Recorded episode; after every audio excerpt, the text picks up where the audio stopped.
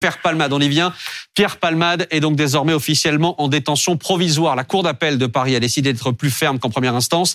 Elle a placé l'humoriste en détention provisoire un peu plus de deux semaines après l'accident de la route qu'il a provoqué. Mais, Célia Juste-Freddy, on vous retrouve en direct de l'hôpital du Kremlin Bicêtre. Au vu de l'état de santé de Pierre Palmade, qui a fait un AVC ce week-end, euh, pour le moment, cette détention se passe à l'hôpital.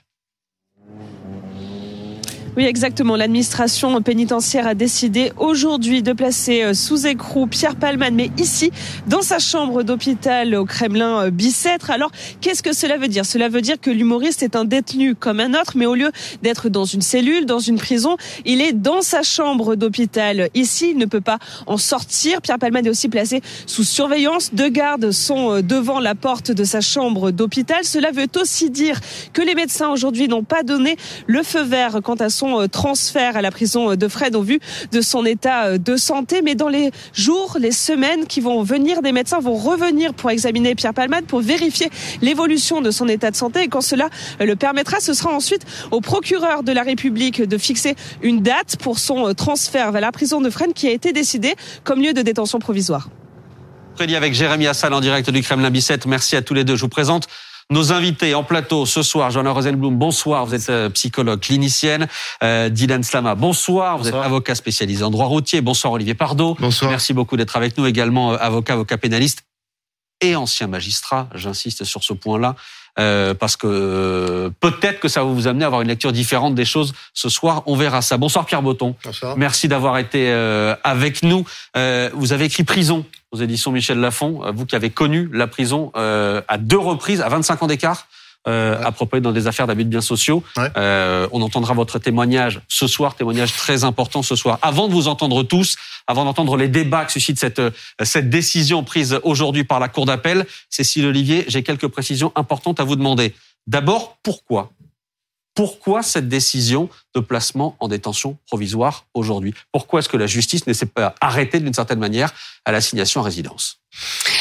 Alors, euh, bah déjà, il y avait eu un appel hein, du parquet de Melun, donc la, la cour d'appel a dû se, se prononcer. Euh, la détention provisoire, en fait, euh, c'est pas une punition, c'est pas euh, la peine euh, mmh. avant le, le, le, procès. Donc, on examine un certain nombre de critères pour protéger l'enquête, hein, protéger l'émergence de la vérité, et on regarde si ça correspond ou pas. Et là, sur sept critères, les magistrats en ont retenu deux. Le premier, c'est le risque de réitération. Ils ont mmh. estimé que il y avait un vrai risque euh, que Pierre Palmade reprenne le volant après avoir pris de la cocaïne, alors même qu'il était euh, assigné à résidence sous bracelet électronique dans un service euh, d'addictologie à l'hôpital à Villejuif. Et puis, ils ont considéré que pour protéger les investigations, mmh. il fallait qu'il aille en détention provisoire, notamment parce qu'il y avait un risque de pression ou de concertation avec, avec les témoins et que euh, il y avait un risque aussi de déperdition des preuves. Alors même que là aussi, il y a eu trois gardes à vue il y a 15 jours, la sienne et celle des, deux passagers de la voiture, et qu'il y a eu un certain nombre de perquisitions et de prélèvements, et que tout ce qui intéressait la justice a déjà été saisi. Euh, on aura ce débat après la décision dans un instant, mais je veux juste vous entendre d'un mot, Maître Pardo. Est-ce que vous comprenez la décision d'aujourd'hui? Bon, je crois qu'il y a, au-delà des motifs qui sont évoqués mmh. et qui sont affichés, il y a un motif que j'appellerais caché de la chambre de l'instruction. Vous savez qu'il y a sept critères, il y en a un qui est le dernier, qui est le trouble manifeste à l'ordre public. Qui ne s'applique pas en matière délictuelle normalement. Qui ne peut pas s'appliquer parce qu'on est en matière délictuelle, pas en matière criminelle.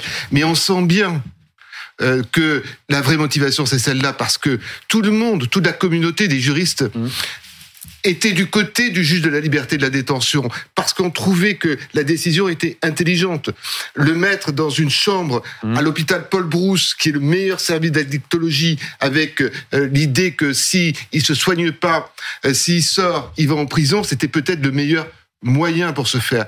Et je relève que la chambre de l'instruction mmh. prend des motifs qui sont des motifs euh, habituels, et j'ai un regret le vrai regret, c'est que vous savez que la règle, c'est la publicité de mmh. ce type d'audience. Là, il y a eu un huis clos. Mais il y a toujours un huis clos. c'est quand, même fou. Il y a une règle depuis 2005 qui fait que ces audiences sur la détention doivent être publiques.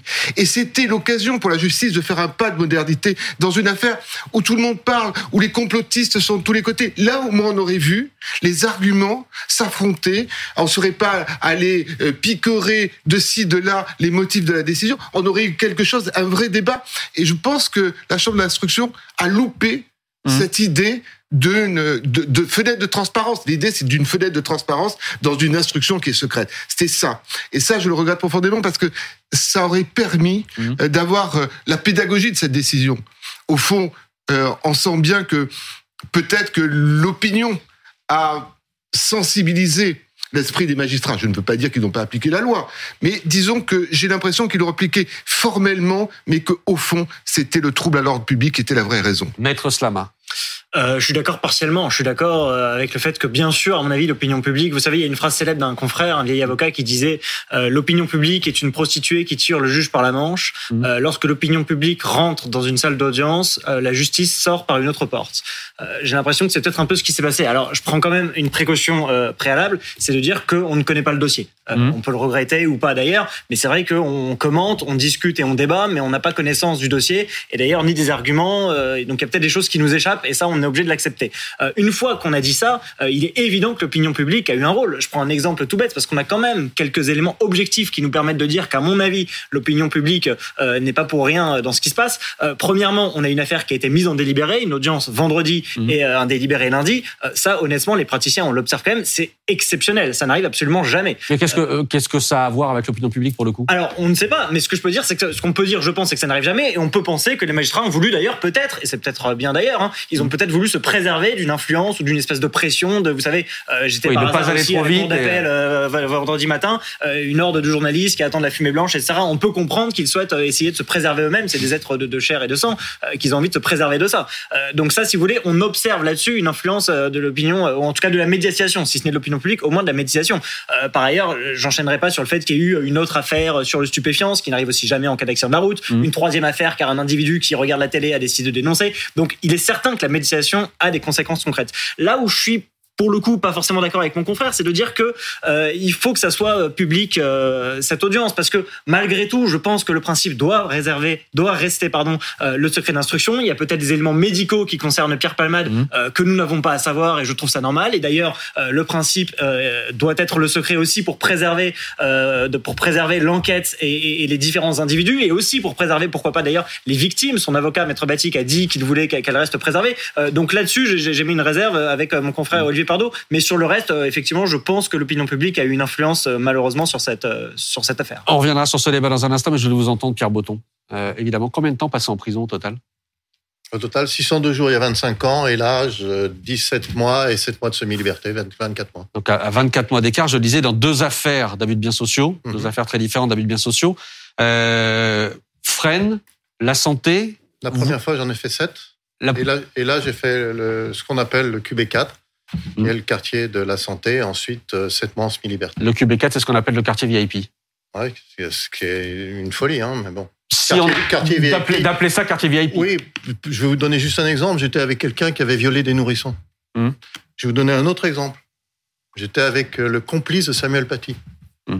18 ans. Vous, vous considérez qu'il n'y en a pas mélangé d'une certaine manière les détenus dans ces cas-là? Ah, je sais pas. Moi, je, moi, je vous dis que moi, mmh moi, détenu, j'ai rien à faire avec euh, quelqu'un qui a hmm. retranscrit une euh, tête décapitée. Hmm. Et j'ai discuté avec le gamin, c'est très impressionnant. Mais vous étiez en cellule ensemble? Non, non, on était en cours de promenade ensemble. En cours de promenade ensemble. Si vous voulez, il faut bien. Les gens expliquent mal ce que c'est que le. Si vous permettez, la santé, c'est quatre bâtiments, hmm. dont un bâtiment qui s'appelle le QB4. Dans ce bâtiment, il y a trois étages. Deux étages, c'est les arrivants dès que vous arrivez à la santé, on vous met dans le quartier des arrivants et il y a un dernier étage, troisième étage, où il y a 18 cellules et c'est ça qu'on appelle le quartier des vulnérables ou le QB4. Mmh. Et dans ces 18 cellules, il n'y a pas 18 personnes médiatisées et tout ça. Il y a, je, vous dis, je vous dis avec, vulnérables. Je, mais je vous dis avec qui j'ai été, un violeur de nourrissons, mmh. qui le cachait d'ailleurs. On l'a appris après.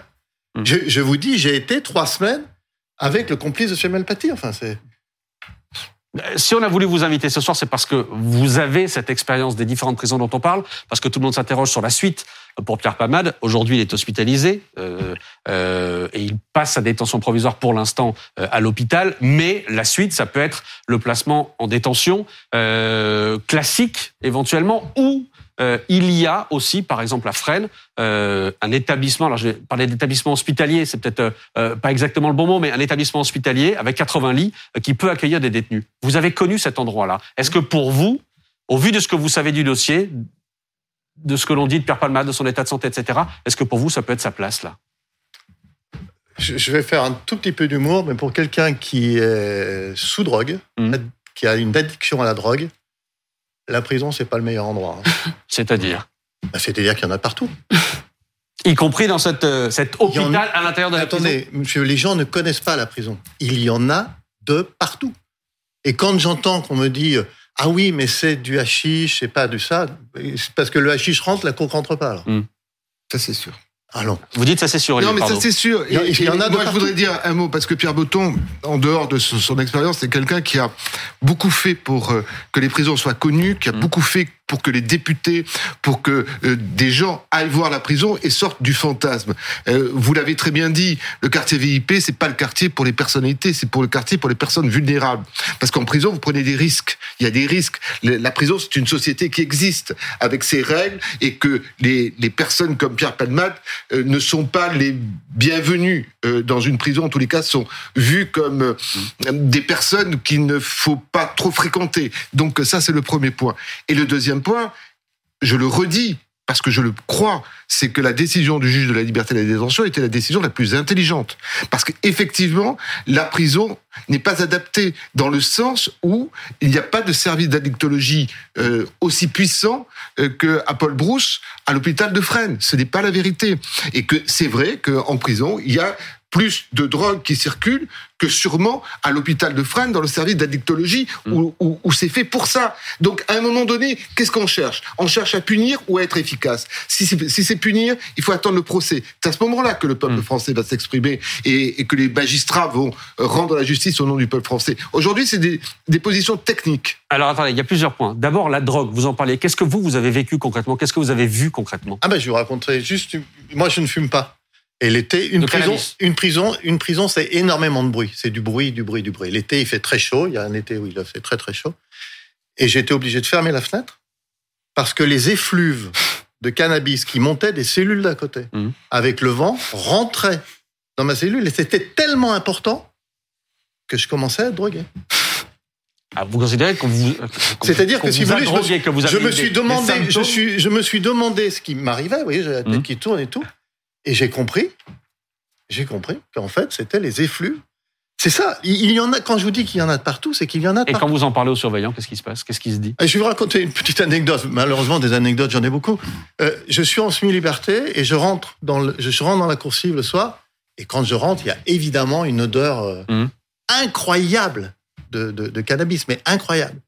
Et je dis au surveillant qui m'accompagne à la cellule, je dis, dis donc là, vous sentez là? Mhm. Et le surveillant, ils sont tous adorables. hein. ça, je veux dire vraiment quelque chose. hein. Les surveillants sont juste extraordinaires. 45% d'absentéisme à la santé. Ça, a une, ça a une raison. hein.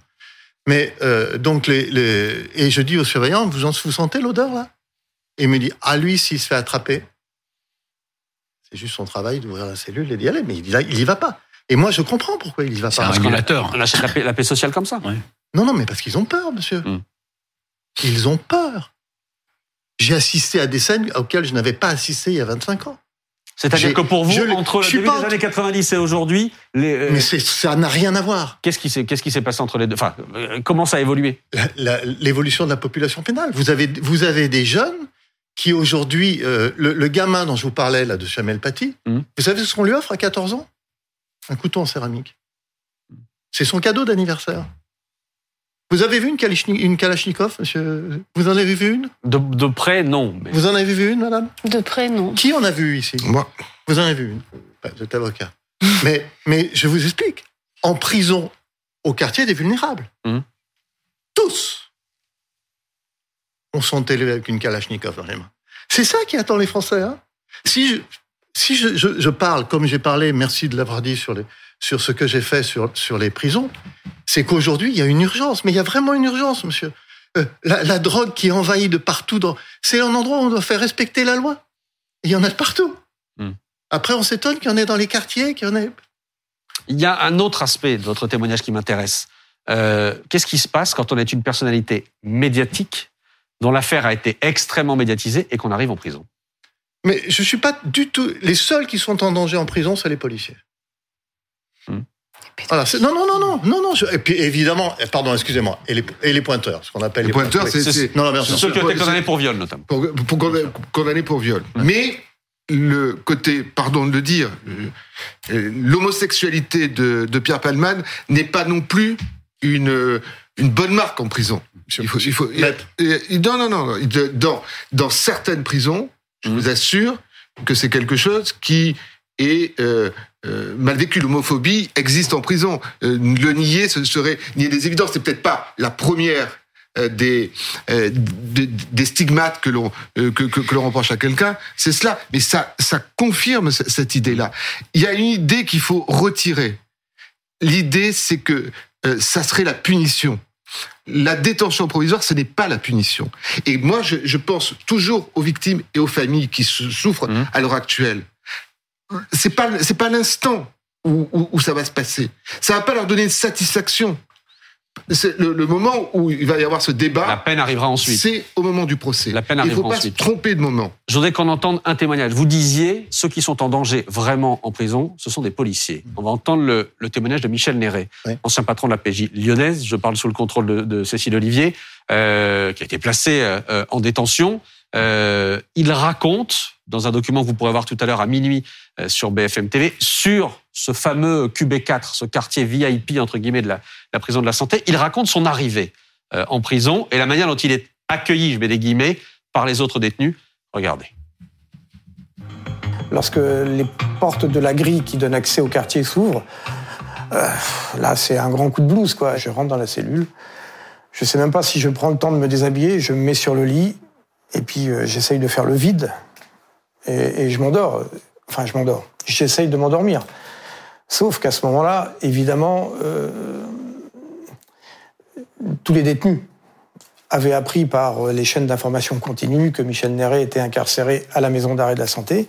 Et donc j'ai eu droit euh, pendant toute la nuit à un accueil personnalisé. Ça criait mon nom en insulte, bien sûr, des insultes. Je vous laisse deviner, hein, enculé de flic, euh, enfin voilà, donc tout ça pendant toute la nuit. Hein. Comment on vit ça? Ben, on, on, essaye de faire le vide, hein. mais bon, c'est hyper, hyper violent, quoi.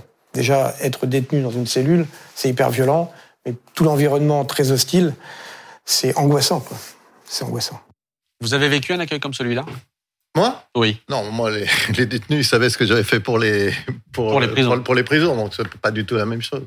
Donc, j'étais pas du tout dans la, dans la même situation, si vous voulez. Et je, et je gardais ce côté militant en prison. Mm. Parce qu'il faut savoir que, par exemple, toutes les cours de promenade euh, ont, sont équipées, de, y compris celles d'ailleurs euh, des, des islamistes, hein, le QB3, où sont, ils sont mis tous les durs, durs, durs. Euh, ils ont des équipements de sport et tout, et nous, nous n'en avions pas.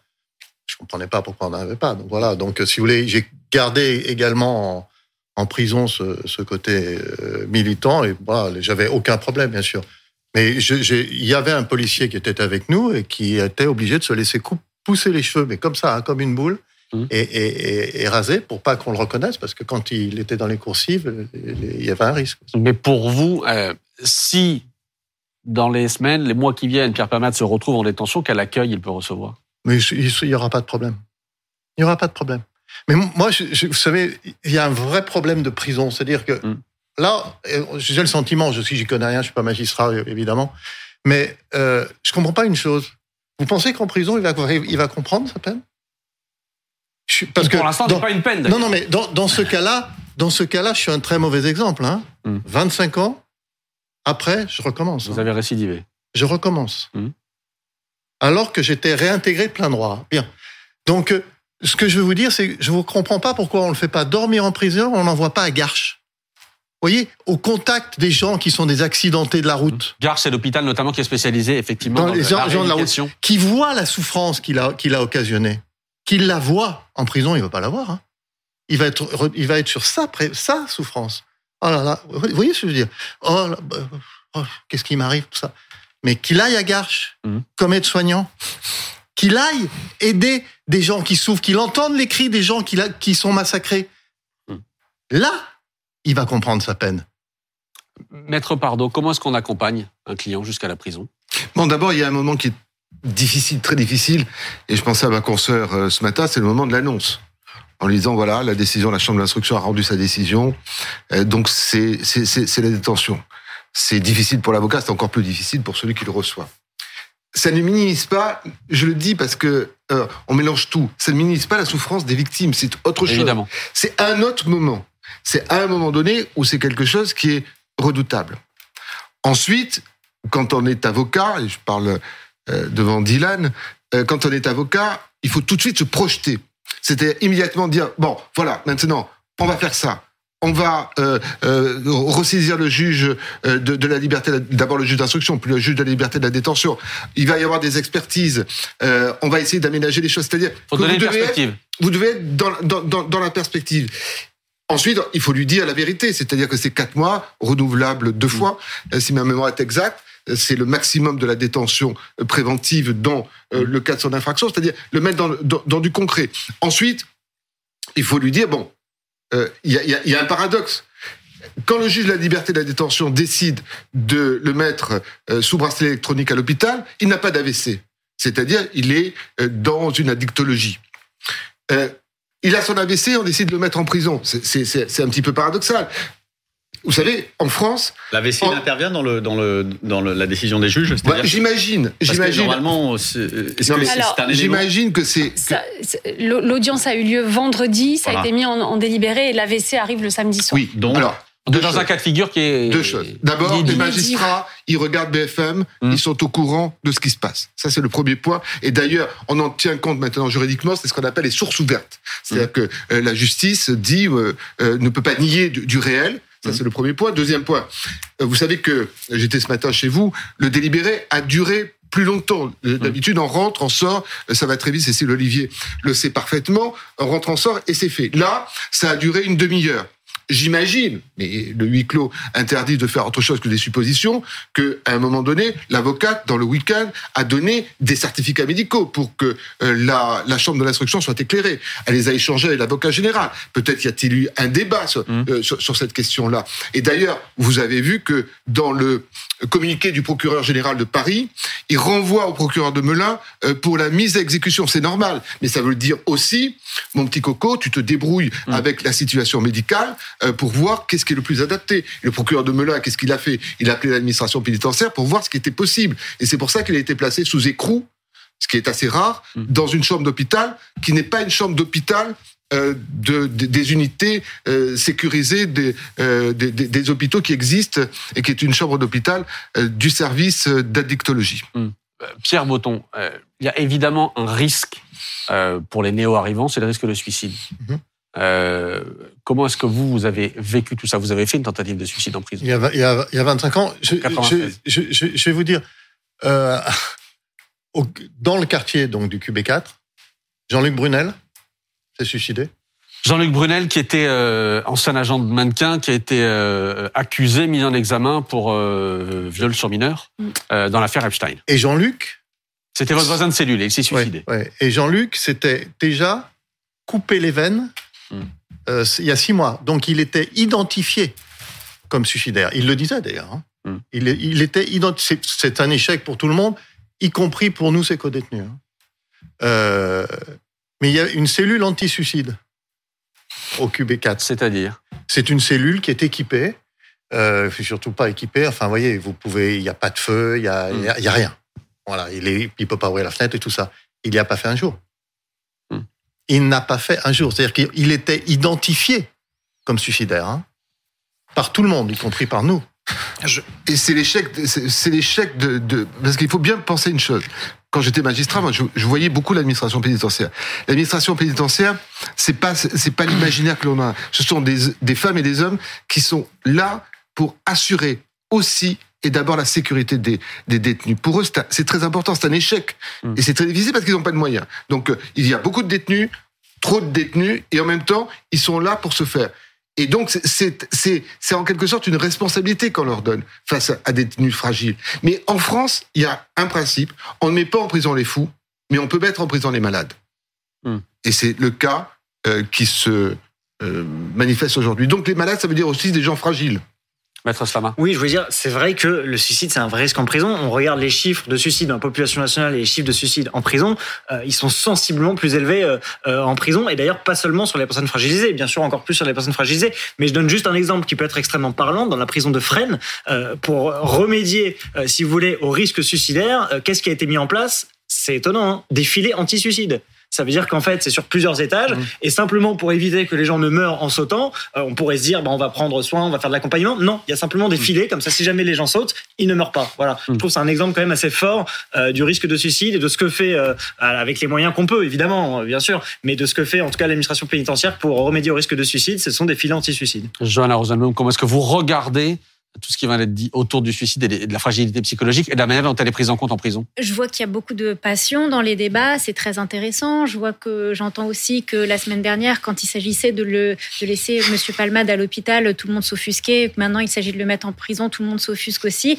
En tous les cas, le rôle des psychologues dans cette histoire-là, c'est de ne pas tenir compte, enfin tenir compte de la décision de justice, mais de ne pas avoir euh, d'opinion, Mhm. puisqu'il faut rester dans une écoute bienveillante. Dans un premier temps, ça sera l'accompagnement qu'on dit de soutien évidemment, pour éviter une décompensation supplémentaire, un risque d'auto-agressivité, c'est-à-dire de, de suicide. Il euh, faut savoir que les personnes qui vont en prison, ce sont souvent des gens qui ont déjà un lien avec des consommations de substances psychoactives. C'est pas des gens qui Enfin, et on peut commencer à consommer en prison, mais c'est pas toujours le cas. Il y a aussi beaucoup de personnes qui, qui souffrent de troubles psychiques avant d'entrer en prison, et c'est aussi une des, des causes qui les conduit parfois au délit ou à l'infraction. Donc le rôle du psychologue, ça va devoir de devoir tenir compte de tout ça, de tous ces paramètres. Le psychologue, il a aussi souvent euh, accès au dossier médical, c'est-à-dire à l'anamnèse du patient, c'est-à-dire l'histoire médicale du patient qui ne commence pas il y a deux semaines, mais qui commence depuis 30 ans, 40 ans, parfois même depuis la naissance. Donc tout ça, c'est des éléments qui vont permettre de suivre au mieux, d'adapter un suivi psychologique euh, en, en prison. Mais est-ce que ce suivi, vous, comment dire, vous l'avez vécu? Est-ce qu'il existe réellement? Non, Vous savez, il faut pas. Euh... Il y a une chose qui a vraiment changé en 25 ans. Il y a 25 ans, euh, je suis tombé sur des surveillants qui étaient franchement pas terribles. Mmh. Là, pas du tout. Je presque tendance à vous dire, c'est chaud les détenus. Hein.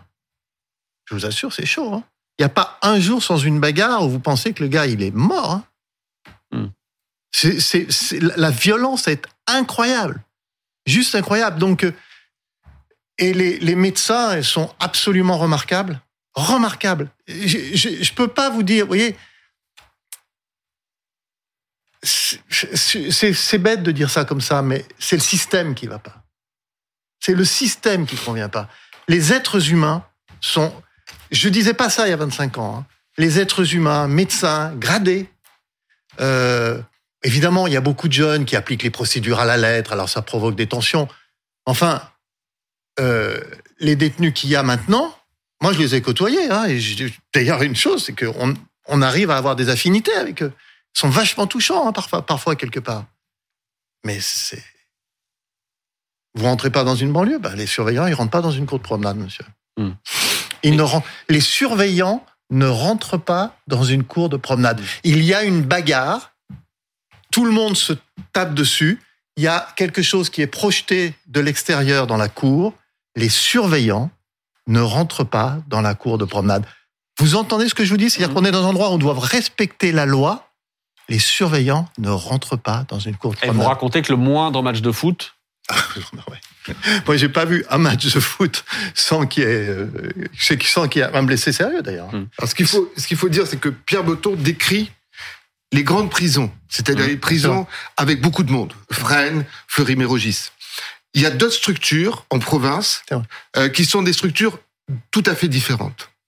Euh, moi, je me souviens de, de Bernard Tapie, mmh. euh, que j'ai défendu, quand il est allé à la prison de Luynes, euh, près d'Aix-en-Provence, ça n'avait rien à voir avec ce qu'il avait vécu. Moi, j'étais près de la prison de Soissons. C'est une prison qui n'a rien à voir avec euh, Fleury-Mérogis, Fresnes ou la santé. Donc, vous voyez, c'est aussi euh, des, des, éléments. Les prisons les plus redoutables ce sont les, les, immenses prisons, les prisons euh, déshumanisées, quoi, au sens premier du terme. Mais toujours est-il que vous ne ferez rien tant qu'il y aura une surpopulation pénale et qu'il faut que les gens entendent, parce qu'il y a toujours ce mythe euh, du club méditerranéen, de, de la prison 5 étoiles, du quartier VIP, l'expression. Emmener les gens en prison comme Pierre Botton l'a proposé et du jour au lendemain, qu'il soit président de la République, simple citoyen, député ou journaliste, à condition qu'il rentre vraiment dans la Mmh. prison, c'est-à-dire dans la partie où les avocats ne rentrent pas, seuls les magistrats et les surveillants rentrent, c'est-à-dire la partie vraiment carcérale. Et son opinion sur la prison va immédiatement changer. Mais vous n'avez pas complètement répondu sur l'accompagnement psy. Est-ce que vous, en prison, vous avez vu un psy? Oui, bien sûr. hein. Bah, de toute façon. Est-ce que euh, c'est facile Non, mais voir attendez, attendez, attendez. Il y a une chose très simple aussi, là, c'est que les magistrats se couvrent avec ça. Ben oui. Les magistrats se couvrent. Comment ça? Vous êtes Ah oui. d'accord ou pas? Bah bien sûr. C'est-à-dire, le problème, c'est que le, le drame, c'est le suicide du détenu. Mhm. Parce que ça, quand vous êtes magistrat et que vous avez placé quelqu'un en détention provisoire et que la personne se suicide, on va à un moment donné, quand même, dire, Évidemment. mais, mais se tourner vers vous. Et là, il y a, oui, mais il y a une expertise. Deux expertises d'experts qui a dit que la prison était compatible avec l'état du détenu. Et donc, évidemment, vous vous, vous, vous couvrez. Mais l'avocat aussi se sent responsable quand il n'a pas fait toutes les démarches pour, pour ça. Mais la prise de décision de quelqu'un qui se tue en prison, parce que, au fond, la dernière chose, le dernier cri euh, d'un détenu, c'est c'est cela. Et, et, et vous avez euh, euh, ce phénomène-là, c'est la crainte. C'est la crainte qui est des, des compensations et qui est quelque chose qui se passe.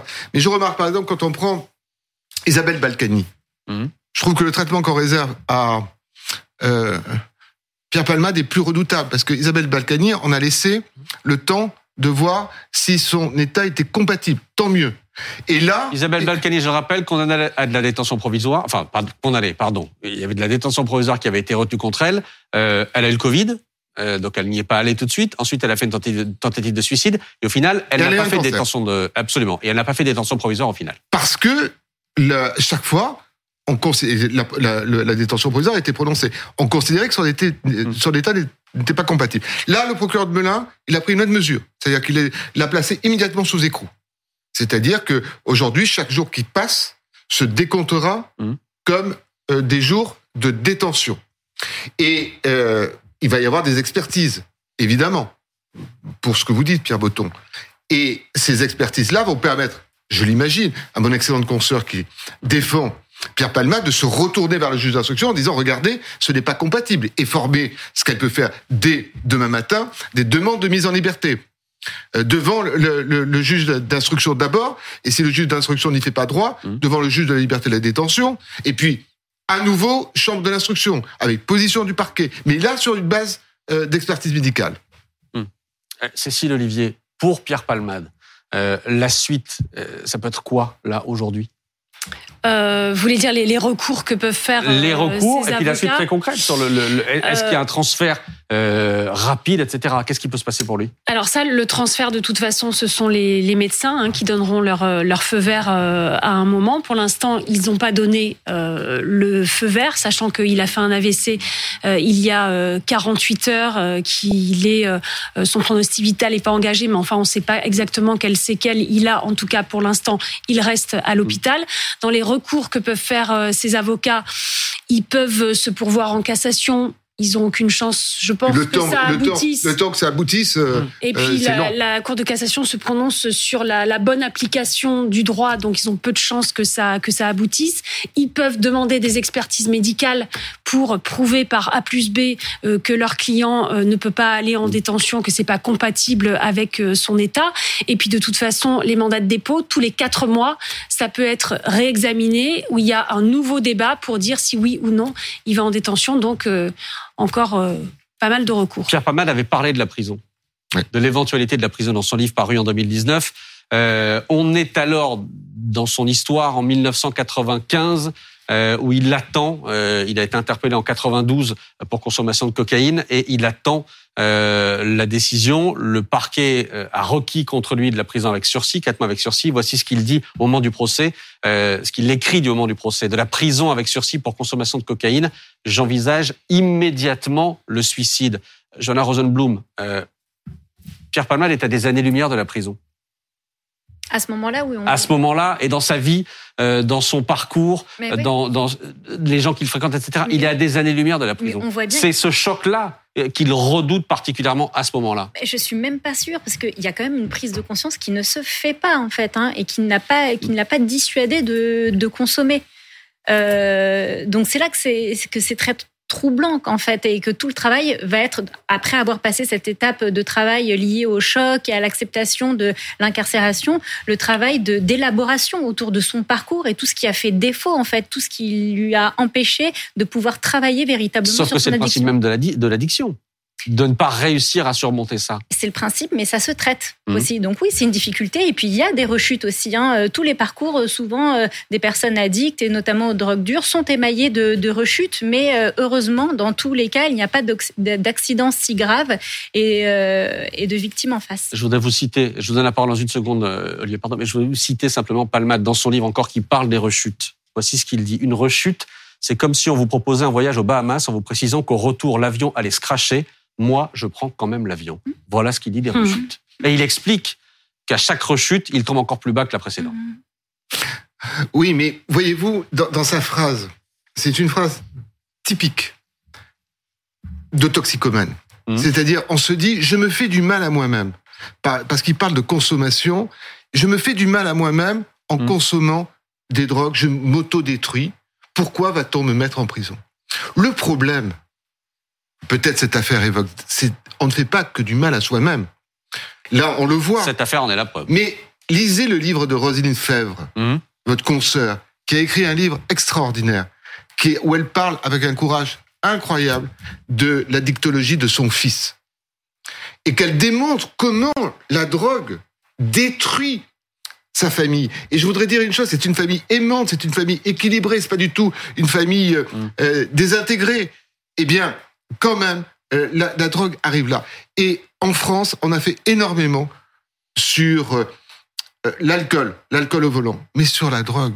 Depuis des années, on ne fait plus rien.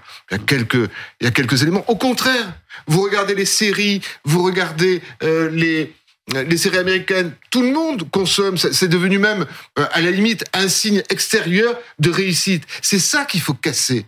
Et peut-être que cette affaire, vous savez, toutes, toutes les grandes affaires qui sont devenues des faits de société, euh, font évoluer la société. Eh bien, moi, j'aimerais que cette affaire fasse une prise de conscience sur ce problème majeur. Comme le disait Pierre Botton, la drogue est partout, Mhm. dans tous les milieux. En- dans la ruralité comme euh, dans les milieux riches comme dans les milieux pauvres, qu'on prenne conscience de cela, comme on a pris conscience de l'alcool, où on a fait vraiment avancer les choses.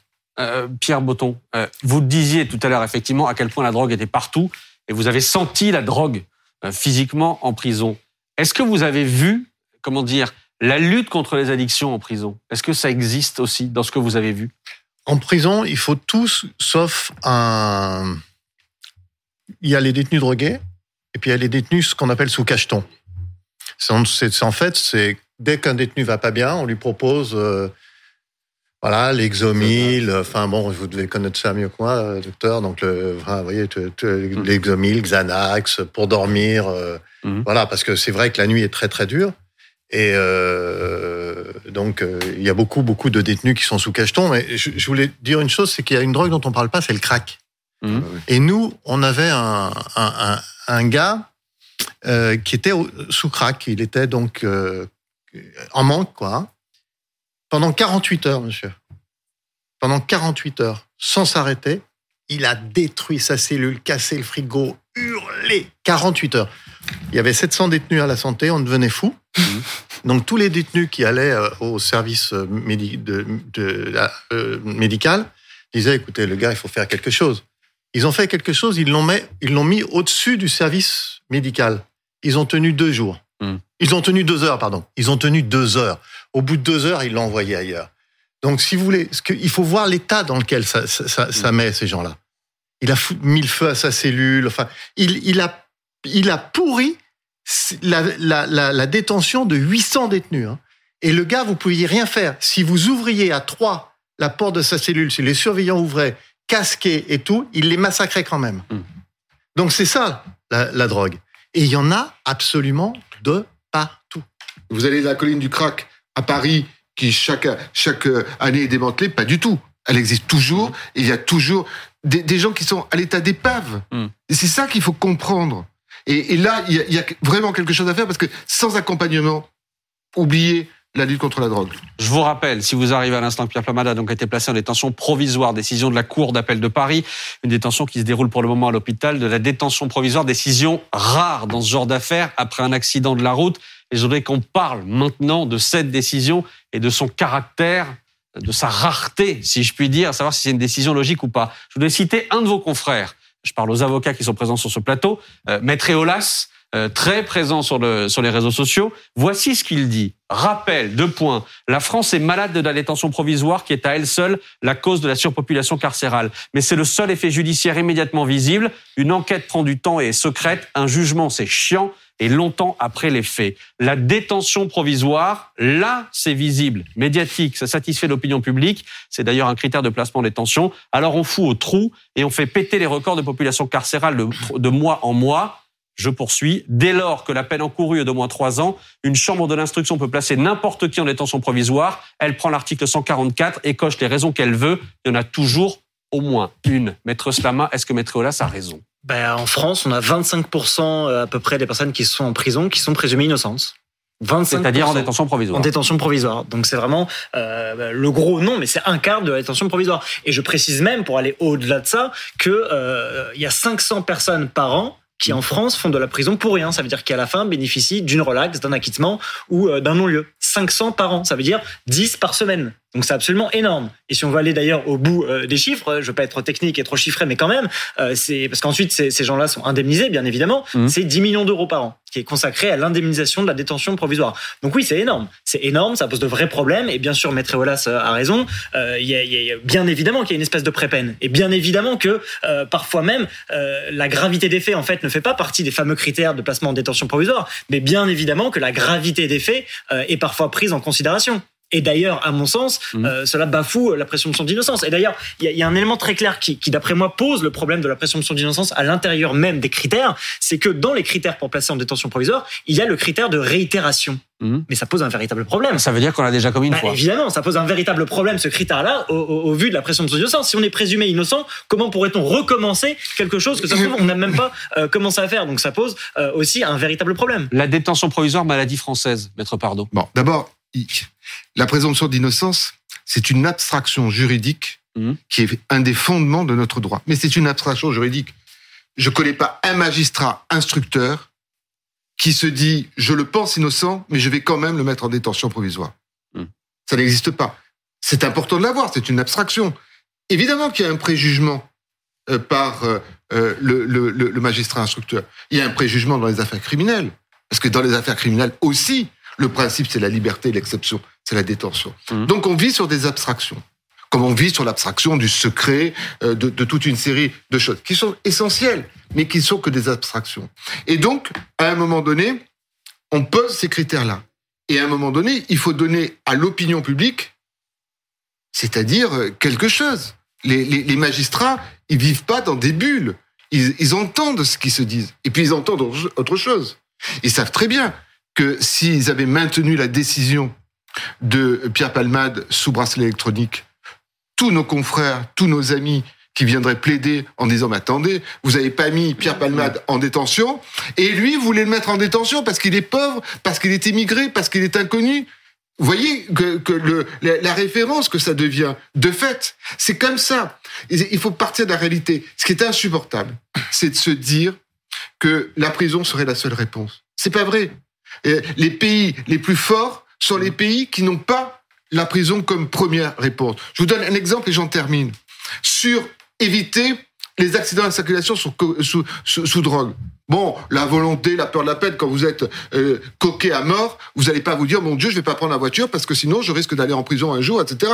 Vous êtes loin de là. En revanche, si vous avez une voiture qui avec des capteurs ne peut pas démarrer parce que vous êtes sous coque, Là, vous commencez à avoir des, vraies préventions. Il faut à un moment donné essayer d'être intelligent sur ces affaires-là et pas rester dans des trucs euh, genre euh, il a fait ça, c'est dégueulasse, il va en prison.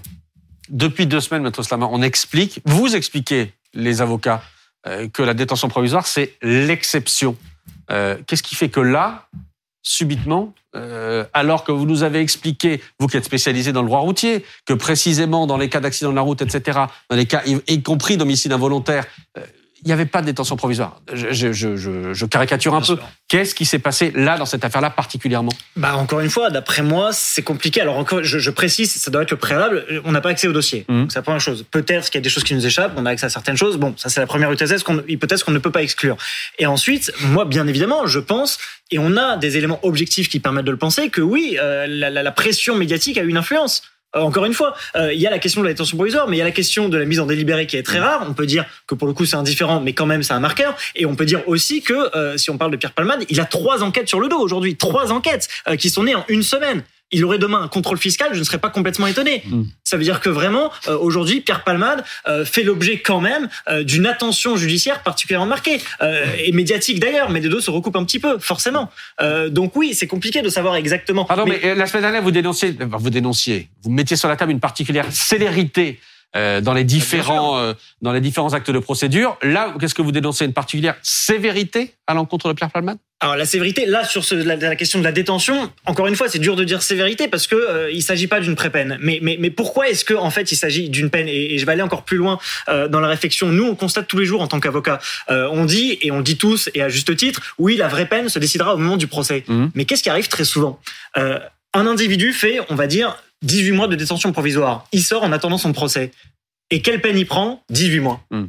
Il aurait fait euh, 24 mois, il aurait peut-être pris 24 mois. C'est-à-dire que très souvent, les peines qui sont requises et prononcées sont prises en vérité pour couvrir la détention provisoire. Euh, et si vous voulez, en fait, ça, ça change complètement le paradigme. Ça veut dire qu'en fait, le juge du fond, alors bien sûr, là pour le coup, on est dans, dans la fiction parce qu'à la lettre, ça reste le juge du fond, celui qui décide à la fin.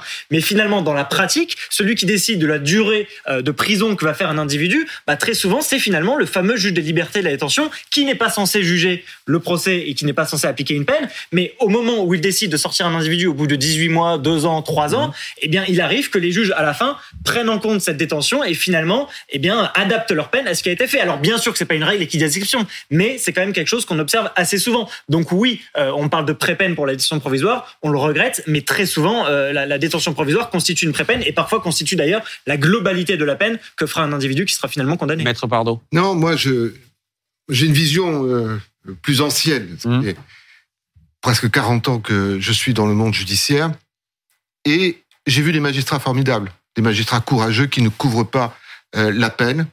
J'ai vu des magistrats, et on en a vu un qui n'est pas allé dans le sens de l'opinion publique, c'était le juge de la liberté de la détention euh, de Melun. Il avait le parquet qui, qui requérait, il avait euh, la presse et les réseaux sociaux euh, qui disaient c'est dégueulasse, il faut qu'il aille en prison, c'est horrible. Ben, il a résisté. C'est-à-dire que dans la magistrature, c'est comme ailleurs. Il y a des gens extraordinaires, des juges top. Et puis, il y a euh, euh, des, des juges qui sont moins bons, qui sont partiels, qui qui qui qui, qui ressortent. C'est pas c'est pas un univers euh, euh, parfait. Mhm. Et, et et moi, il y a une question que que on pose toujours. C'est comment est le juge C'est-à-dire devant comment est le juge devant qui je passe? Comment est la chambre? Est-ce que la chambre est une chambre qui confirme tout le temps? Il y a des individualités. Et ce qui compte, c'est pas euh, aujourd'hui. Par exemple, l'affaire de l'indépendance. Pendant des années, on a dit les juges doivent être indépendants. Ils sont indépendants. Demandez à Monsieur Dussopt s'ils sont pas indépendants. Ils sont indépendants. Ce qu'il faut conquérir aujourd'hui, c'est l'impartialité. C'est-à-dire l'idée que le juge doit s'extraire de ses propres passions pour rendre la justice avec quelque chose qui est Mais pardon, mais dans, le cas qui nous intéresse aujourd'hui, pardon, dans le cas qui nous intéresse Oui. aujourd'hui, euh, Dylan Slama le disait à l'instant, mais l'affaire, euh, les soupçons de pédopornographie. Ça. On a une mise en examen ce week-end. Euh, on a une mise en examen ce, ce week-end d'un proche de Pierre Palmade. Euh, Pierre Palmade lui-même n'est pas mis en cause. Il n'y a pas de mise en examen. Il n'a jamais été entendu de cette affaire, etc. Est-ce que malgré tout, tout ça participe Mais enfin, à la fin à la décision? Moi, j'entends déjà, j'étais pas, hein, les, les réquisitions de l'avocat général en disant des développements nouveaux apparaissent au fur et à mesure de l'enquête, qui peuvent avoir un lien avec l'infraction qui est reprochée avec Père Palmade, Mhm. en disant ce n'est pas euh, que euh, quelqu'un qui est euh, un drogué qui a eu un accident de la circulation, mais il y a aussi au- autour de lui un réseau avec des infractions beaucoup plus graves encore si tant est qu'on peut être plus grave que, que de donner euh, la, la, la, la- pas la mort, mais en tous les cas de blesser euh, très gravement des, des gens. Et, et donc tout ça s'entend. Et, et quand on dit il faut préserver l'enquête, il faut préserver l'enquête dans tous ses aspects, c'est-à-dire voir toutes les ramifications. Et même si ça n'existe pas dans le dossier, à proprement dit, encore une fois, en source ouverte, en connaissance des, des- des éléments, en évolution. Euh, C'est ça, c'est ce qu'on dit quand il y a risque de pression sur les témoins. Enfin, euh, tous les témoins dans, dans cette affaire-là, en tous les cas, ont été entendus. Mais je crois que la décision s'est surtout faite sur euh, l'aspect stupéfiant plus que sur l'aspect accident de la circulation. J'ai une question parce que vous, vous parlez tout à l'heure de, de la publicité et du fait que c'était à huis clos, en disant que ça pouvait se. Vous, vous, vous pensiez qu'il fallait que ce soit public, vous, vous disiez que c'était peut-être mieux pour préserver l'enquête. Il y a une personne qu'on n'a pas entendue et qui pourrait nous éclairer sur tout ça. C'est l'avocate de Pierre Palmade. Ouais. Comment vous Bah. voyez-vous en tant qu'avocat le fait qu'elle ne s'exprime pas, qu'elle ne prenne pas la parole, notamment pour éclairer tout ce que vous dites? C'est-à-dire que si effectivement euh, le magistrat a évoqué le contexte, euh, le climat pédopornographique et les autres enquêtes, elle pourrait s'en saisir Ouais. pour, publiquement nous raconter les raisons pour lesquelles Mais elle trouve cette Vous avez raison, mais je crois que dans les stratégies de communication, Mhm. il y a une stratégie de la communication qui est de ne pas communiquer. Mhm. C'est-à-dire de dire je ne communiquerai pas, ou plus exactement, je réserverai euh, tous mes éléments aux magistrats qui sont sensibles. Les magistrats détestent euh, quand vous avez une affaire, pas comme nous quand on fait du commentaire juridique, mais quand vous avez une affaire, que vous la plaidiez avant sur les plateaux de télévision et dans les euh, cabinets d'instruction, combien de fois euh, ai-je entendu quand je défendais des clients un peu connus mais enfin, euh, maître, ce que vous disiez euh, euh, chez BFM, c'est pas tout à fait ça. Ou vous n'êtes On vous dit ça, on vous dit ça. Combien de fois Bah, Je suis sorti, je ne dirais pas qui, d'un- d'un- d'une d'une audition d'une personnalité Mhm. où le magistrat dit euh, vous vous croyez où? Là, vous croyez sur un plateau de télévision? Alors qu'elle répondait euh, Ouais. répondait à des questions. Euh, Voyez-vous, donc il y a aussi cette opposition. La, la justice, qui est, qui est l'un des sujets principaux euh, de l'actualité, n'aime pas la médiatisation, mais pourtant elle s'en nourrit Mhm. euh, tous les jours. Et, et, et là encore, regardez combien d'heures on passe Mais ce sur qui est étonnant, c'est que dans une affaire aussi médiatique, où il y a quand même des questionnements que vous posez, vous, professionnels du droit, nous, on est spectateurs, on essaie d'être éclairés, la seule personne qui ne parle pas alors que tout le monde parle, puisque l'avocat des victimes a parlé, c'est C'est une de stratégie. Pierre- Et d'ailleurs, que pourrait-elle dire? Maître Slama. Oui, ben voilà, que pourrait-elle dire? Et puis moi, je trouve qu'aussi, il y, a- il y a une forme de, euh, si vous voulez, la, la, la, le statut, alors, victime, c'est pas du tout le mot approprié, mais si vous voulez, le statut, lynchage, est-ce que le mot approprié, je veux, je veux pas le prononcer non plus, mais en tout cas, le fait qu'il y ait d'un côté le bruit, euh, vraiment le bruit et vraiment tout le monde qui commente, qui parle du père Pamade, et que de l'autre côté, on ait ce silence, euh, justement, ça vient bien montrer que c'est pas quelque chose qui est désiré. Vous voyez, elle n'ajoute pas du bruit au bruit, et je pense que peut-être on peut interpréter ce silence comme étant une volonté de dire on en fait trop, vous en faites trop, nous nous voulons la justice, ni plus ni moins. Et euh, comme je le disais, on a tous eu peur, et en tout cas c'était les commentaires au début, euh, peut-être on pouvait craindre, et certains craignaient que Pierre Palmade ait un traitement euh, de faveur. Euh, ce silence peut-être dit, écoutez, on ne demande pas de traitement de faveur, mais pas de traitement de défaveur non plus. Or c'est peut-être, vous voyez, le, le vent a effectivement tourné ces, ces derniers jours, c'est peut-être ce qui est en train de se passer, et peut-être que ce silence euh, vient nous dire que c'est une affaire comme les autres et qu'elle doit être traitée comme les autres. Maître Oui, Pardon. en tous les cas, euh, peut-être que la stratégie va changer maintenant. Parce qu'il y a une stratégie différente quand, quand on a obtenu une bonne décision Mhm. qui était le placement euh, en, euh, sous bracelet électronique. Aujourd'hui, s'il va vraiment en détention, euh, là, euh, la stratégie de communication, qui a été si importante, parce qu'on sent bien que- que- qu'elle a touché les magistrats, va peut-être évoluer, changer euh, dans, dans une autre stratégie. Mais ça appartient à la défense, c'est-à-dire à la stratégie de défense de l'avocat avec son client Ça se discute avec le client? Ça se discute et puis il y a des sensibilités. Il y a des avocats qui sont connus pour aimer la lumière, il y a des avocats qui sont connus pour justement Mhm. faire du secret euh, de, de, de leur intervention leur marque de fabrique. Euh, Voyez-vous? Et euh, qui sont euh, euh, extrêmement compétents. Il n'y a pas d'éléments là-dessus. Moi, de- d'expérience, on finit toujours par communiquer.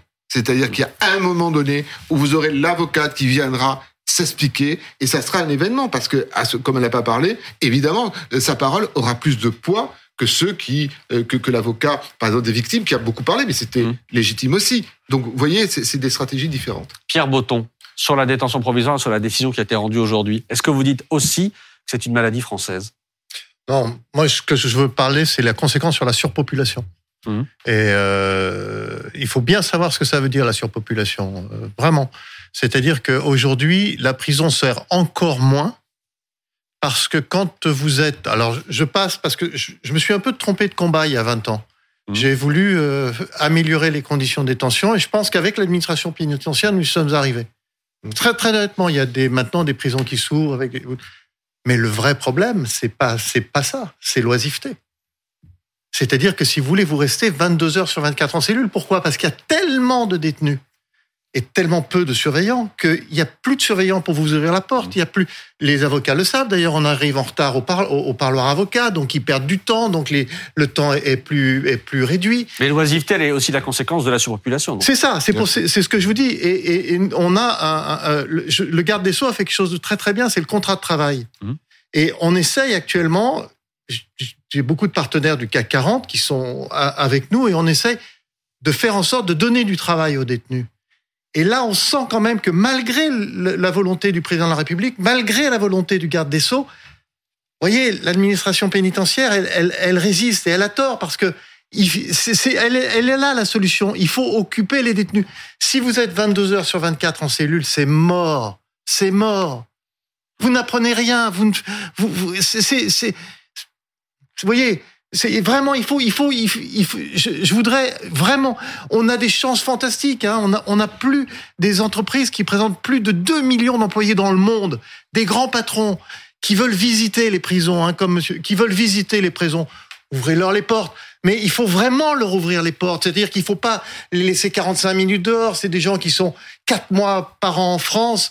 On a la chance de qu'ils viennent voir et puis qu'à un moment ou un autre, ils disent OK on va lâcher là 60 contrats, là 70 contrats. On a un projet fantastique de refaire la salle de spectacle de Fresnes, hein, où, il y a quand même plus de 2800 détenus. Hein, c'est la deuxième prison d'Europe. Euh, un projet fantastique. Les, des grandes boîtes, hein, des très très grandes boîtes sont derrière. Bien sûr, des boîtes où on, ils pourraient se poser la question par rapport à leur image. Ils veulent y aller. On nous reçoit pas. Hmm. On nous reçoit pas. C'est pas bien. Et puis, si c'est par rapport à moi, d'abord qu'on me le dise, puis ensuite, alors soit j'ai payé ma peine, soit je l'ai pas payé. Donc si je l'ai pas payé, on me dit bah la prison ça sert à rien, tu peux y retourner, y retourner, de toute façon tu payes pas ta peine.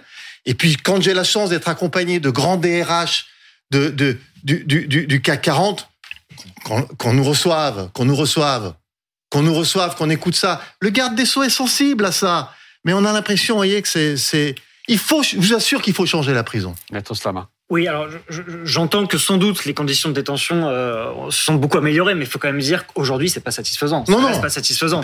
Euh, je donne quelques exemples. Euh, il y a encore des milliers de personnes qui dorment sur des matelas, qui dorment sur des matelas à même le sol. Euh, on disait tout à l'heure que les avocats ne voient pas tout de la prison, c'est vrai, mais quand je vais à Fresnes voir mes clients, je vois quand même des rats euh, qui traversent les coursives, et si vous voulez, on le voit directement. donc les conditions de détention. Vous, vous parlez de travail, et c'est vrai que le garde des sceaux a amélioré les conditions de travail, mais il faut quand même dire que c'est des choses quand ils travaillent les, les, détenus, ils sont payés, je crois, c'est un l'heure, plus maintenant, plus maintenant. Ah non, c'est fini. Plus maintenant. C'est ça a été. Non, non, c'est vraiment ce qu'a fait le ce qu'a fait le garde des sceaux. Il faut il faut lui rendre hommage. il a fait ça. Il a fait un contrat de travail. Ils ont et on, on fait pour la retraite et tout ça. Mais il faut qu'il y ait du travail. Et j'ajouterai sur, sur les conditions et donc sur les activités, euh, ces activités-là, et là encore, je parle, je parle de vécu, euh, combien de fois mes clients me disent, mais on est sur liste d'attente, ils peuvent rester 6 mois, 8 mois, 9 mois, selon les faits reprochés, selon euh, le moment où on est arrivé, ils restent sur liste d'attente 8 mois parfois pour pouvoir s'inscrire simplement à l'activité bibliothèque. L'activité bibliothèque, c'est poser, c'est fait sur une chaise et lire un livre. Cette activité-là, elle est déjà très compliquée à mettre en place pour des personnes pendant extrêmement longtemps. Donc oui, c'est lié à la surpopulation carcérale, mais il n'y a pas que l'oisiveté, il reste beaucoup à faire, à mon avis, sur les conditions de détention. on voit tout est lié. Il y a une grande question euh, depuis 15 jours maintenant, Maître Pardo, sur ce que peut changer cette affaire Palmade. Euh, on parlait des délits routiers, on parlait de la toxicomanie, etc. Est-ce que là, on a, comment dire, un autre coup de projecteur? C'est sur ce qui se passe en prison. Est-ce que là aussi, ça peut ouvrir un certain nombre de débats et mettre le... Voilà. Bon, euh, aujourd'hui, si Pierre Palmade va en détention, c'est-à-dire s'il mmh. sort de l'écrou dans une chambre d'hôpital et qu'il va en détention, le tribut payé à, aux réseaux sociaux, on va pas dire l'opinion publique parce qu'on n'en sait rien. En tous les cas, aux réseaux sociaux, aura été satisfait. Donc le regard va changer. C'est-à-dire que c'est toujours comme ça. Alors, on va regarder ce qui se passe euh, dans euh, la détention. La présence de Pierre Botton euh, autour de ce plateau est éclairante parce qu'il apporte euh, des informations que nous avons, mais que le public n'a pas. Il fait un travail remarquable auprès euh, de toute une série de personnalités. Donc ça, ça- ça va aussi faire bouger les choses. Moi, mon, mon combat en tout cas, c'est que ça fasse bouger les choses sur la lutte contre la drogue Mhm. et particulièrement le crack. Vous avez raison parce que ça détruit vraiment. Mhm. Ça, ça va peut-être faire bouger les choses. Aujourd'hui, je pense pas que dans une émission de télé, il y a un type qui va venir en rigolant, en disant j'ai pris, euh, il a pris une ligne de coque euh, ou, ou regardez ses narines, etc. On va plus plaisanter comme ça, en tous les cas pendant un certain temps, Mm. euh, dans, dans, dans des émissions de télé, en disant c'est ludique, ou bien tous les propos en disant il faut légaliser la drogue. À mon sens, tout le monde va se calmer un peu de ce côté. Hein. Pierre Botton, tout à l'heure, vous disiez c'est tout le système qu'il faut changer. Oui, oui, mais d'ailleurs, il, il est en voie de changement, mais c'est long, c'est long. Ça veut dire quoi concrètement? Ben, je vais vous dire, c'est trois prisons qui ont été, euh, qui sont sur le point d'ouvrir à Arras, tous les doncheries, qui ont été, qui ont été euh, lancés par le président de la République lors de son premier mandat. Le Covid est venu arrêter ça, qui sont basés sur le travail. C'est des prisons, vous savez, ça fait 20 ans que je fais, je fais tous les plateaux de télé en ennuyant tout le monde avec ça. Basés sur le travail, réservés à des détenus hors crimes sexuels et crimes de sang, euh, sur la base du volontariat, avec du travail, où les détenus payent moi, je voudrais qu'ils payent un loyer, mais bon, euh, l'administration pénitentiaire n'est pas d'accord pour l'instant. Euh, ils, ils payent leur nourriture, et ils, ils sont, ils, ils sont dans une. Vous voyez ce que vous comprenez Ils sont pas.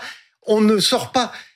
euh, Je, je, c'est difficile de parler de Palmade, mais Palmade, il fait un accident de la route, on le met dans un endroit où il y a ni permis, ni rien, mais il y a de la drogue, Mm. ni, ni rien, puis on va le faire ressortir, on va dire qu'il faut que tu sois meilleur que le reste. Non, je crois pas. Il le sera pas. Il le sera pas meilleur.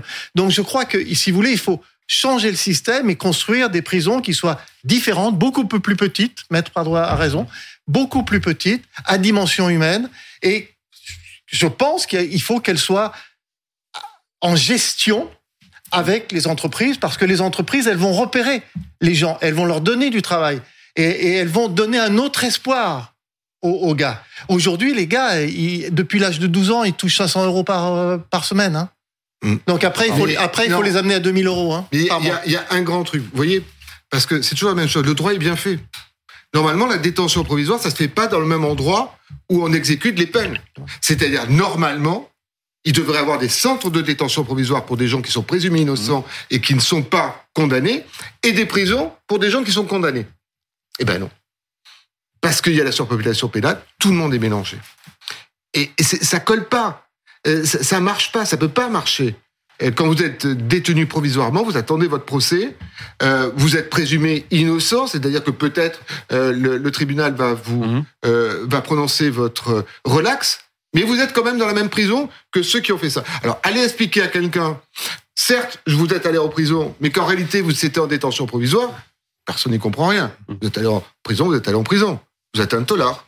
Point. Vous voyez, ça colle pas. À un moment donné, il faut euh, mélanger les choses. C'est-à-dire, il faut s'en occuper. Et les hommes politiques, au début, quand ils vont visiter une prison, ils en sortent en disant on va tout changer. Et puis après, leur communicant leur dit c'est un sujet civière, attention, l'opinion comprendra pas qu'on s'occupe des détenus, pas qu'on s'occupe d'autre chose, et on passe à autre chose. Euh, On était tombé là on était tombé à bras raccourcis sur Eric Dupond-Moretti pour cette raison-là, justement. Bah oui, mais il fait, il fait, pardon, tout le monde le critique, mais sur toute une série de questions, qui est la question des moyens, qui est la question de la revalorisation Mm. euh, de, de l'administration pénitentiaire, il fait un boulot remarquable. Je suis pas de son côté, mais en tous les cas, il fait un boulot Et je remarquable. précise qu'il sera demain matin, 8h30, à l'invité. on attend, on attend toujours beaucoup des gens euh, qu'on vous voyez, avec qui on était. Vous voyez, je veux dire, c'est normal. Donc, euh, si vous aviez euh, quelqu'un du Front Nat qui arrivait à la justice, vous attendez pas qu'il fasse beaucoup de choses. Vous attendez qu'il incarcère tout le monde et qu'il mette euh, beaucoup de prison. Euh, de Dupont-Moretti, on attend beaucoup de choses. Donc, comme on attend beaucoup de choses, forcément, on, on peut être un peu déçu. Mais en tout cas, sur le travail, il a fait énormément, énormément de choses. Et je pense qu'il il- il va continuer, j'en suis sûr. Maître Stav, vous vouliez réagir aussi Oui, peut-être on parlait de surpopulation. Moi, je me rappelle qu'au moment du Covid, euh, Nicole Belloubet avait, alors elle n'avait pas sorti des gens, mais beaucoup de personnes quand même des, condamnées des courtes peines étaient sorties pour éviter des risques de contagion très importants. Et euh, la France avait euh, battu son record, non pas de sous-population carcérale, mais si vous voulez, la surpopulation, c'était vraiment, vraiment, vraiment amoindri. Et donc on s'était dit, bah tiens, nous avons euh, un bon rythme, etc. Et malheureusement, dès que la crise Covid est passée, euh, les prisons se sont re-remplies. Donc faut, C'est faut quand se même dingue méfier ça aussi de du Covid euh, qu'on vide les prisons. Bah oui, C'est-à-dire- 72 c'est- 836 détenus. aujourd'hui. Mais au moment du Covid, c'était, 60 c'était, 72 836. Pour je combien crois que c'est de places 19 000 de, prés- de présumés innocents à peu près. C'est le dernier chiffre que j'ai. Bon, euh, J'ai pas le nombre de places Ben effectivement, mais j'avais un, un- un taux de surpopulation du côté de la santé qui était de 140 Voilà, C'est ça. c'est ça. C'est- bah, bien comme c'est 140%, peut-être ça veut plus. dire que vous êtes dans une cellule avec des matelas et au milieu, il y a quoi? Il y a des, euh, des toilettes. Hmm. Euh, avec juste un, un petit muret pour protéger. C'est-à-dire que les, il faut être concret. Hein. Les, les détenus font leurs euh, besoins Hmm. à côté des autres des détenus qui dorment euh, à côté. C'est ça la réalité. hein. Sauf s'ils sont dans le quartier dont on Faux. parlait tout à l'heure. Faux. Ah bon? J'ai connu des matelas au sol au QB4.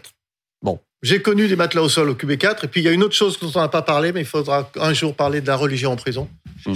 Pour sa- savoir, pour savoir pourquoi ce qui se passe en prison, euh, pourquoi beaucoup des gens qui font des, des, des coups de poignard, où on dit aujourd'hui qu'ils sont tous malades, Hmm. enfin, ils crient, ils crient tous à la, à la Wakbar auparavant, euh, pourquoi Enfin, ils sont tous passés par la religions, ça ne concerne pas que la religion musulmane, hein, euh, Pierre Botton. non, non, tout à fait. D'ailleurs, moi, Voilà. je, me- je, très- je vais vous faire une confidence. hein. Moi, en prison, je me suis tourné vers Dieu. Je suis Mm. catholique, je me suis tourné vers Dieu. Mm. Vous voyez? Non, non, pas du tout. Mais il faut, il, faut, il faut également avoir le bon guide. Je voudrais qu'on voit à nouveau un extrait euh, de ce qui nous attend tout à l'heure à minuit sur BFM TV, le document Ligne Rouge consacré euh, notamment à ce QB4, à ce quartier VIP. Je sais que l'expression vous ne l'aimez pas.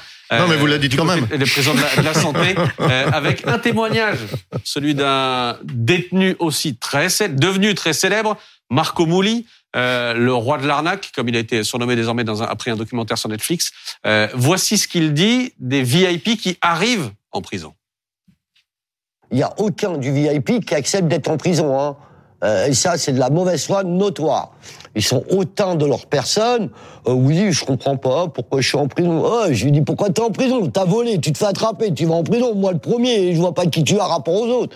Voilà, c'est ça le problème. Ça permet de revenir à la base. On est dans le show. volé, Non, mais là, là on- c'est pas un détenu qui parle, c'est un- c'est quelqu'un du show business. C'est-à-dire?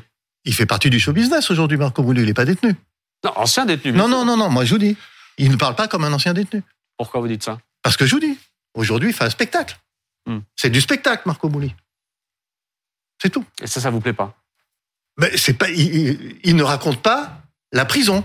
Hmm. Il est, il fait, il est rentré dans le show business. Bon, il va peut-être euh, faire une pièce de théâtre demain, c'est possible. Il y aura peut-être du monde d'ailleurs. Mais il ne raconte pas la prison. C'est pas vrai. Ouais. Personne, personne qui est allé en prison parle de la prison comme lui. Personne. Maintenant, il fait un show, il fait son truc, c'est très bien, ça plaît, euh, tant mieux. Mais je vous dis, il ne parle pas de la prison. C'est pas vrai. Pour connaître bien les choses, je préfère écouter Pierre Botton qu'écouter Marco Mouli. Mais il n'y a, pas- y a pas de différence à faire. Hein. Se- se- seulement, euh, je, je ne crois pas que, Mar- je répète, Marco Mouli, c'est du spectacle. Voilà. Euh, ça, ça a été dit. Euh, on rappelle, Cécile Olivier, il y a donc sa décision qui a été prise aujourd'hui, mais pour l'instant, d'une certaine manière, tout est entre les mains des médecins pour l'instant. Voilà, qui vont se prononcer sur, euh, sur son état, sur son évolution, hein, sachant qu'il y a 48 heures, il a eu un accident euh, vasculaire euh, cérébral. Pour l'instant, le transfert euh, vers euh, Fresnes n'a pas été euh, autorisé. Euh, donc, euh, pour l'instant, de toute façon, il est en détention sur son lit d'hôpital avec deux pers plusieurs personnes qui gardent euh, sa chambre. Et puis, tous les jours, les médecins vont venir l'ausculter. Et puis, un jour ou pas, d'ailleurs, peut-être, euh, ils autoriseront euh, son, son transfert. On va continuer à suivre ça évidemment sur BFM TV. Merci à tous les six de m'avoir accompagné ce soir en direct euh, sur notre chaîne.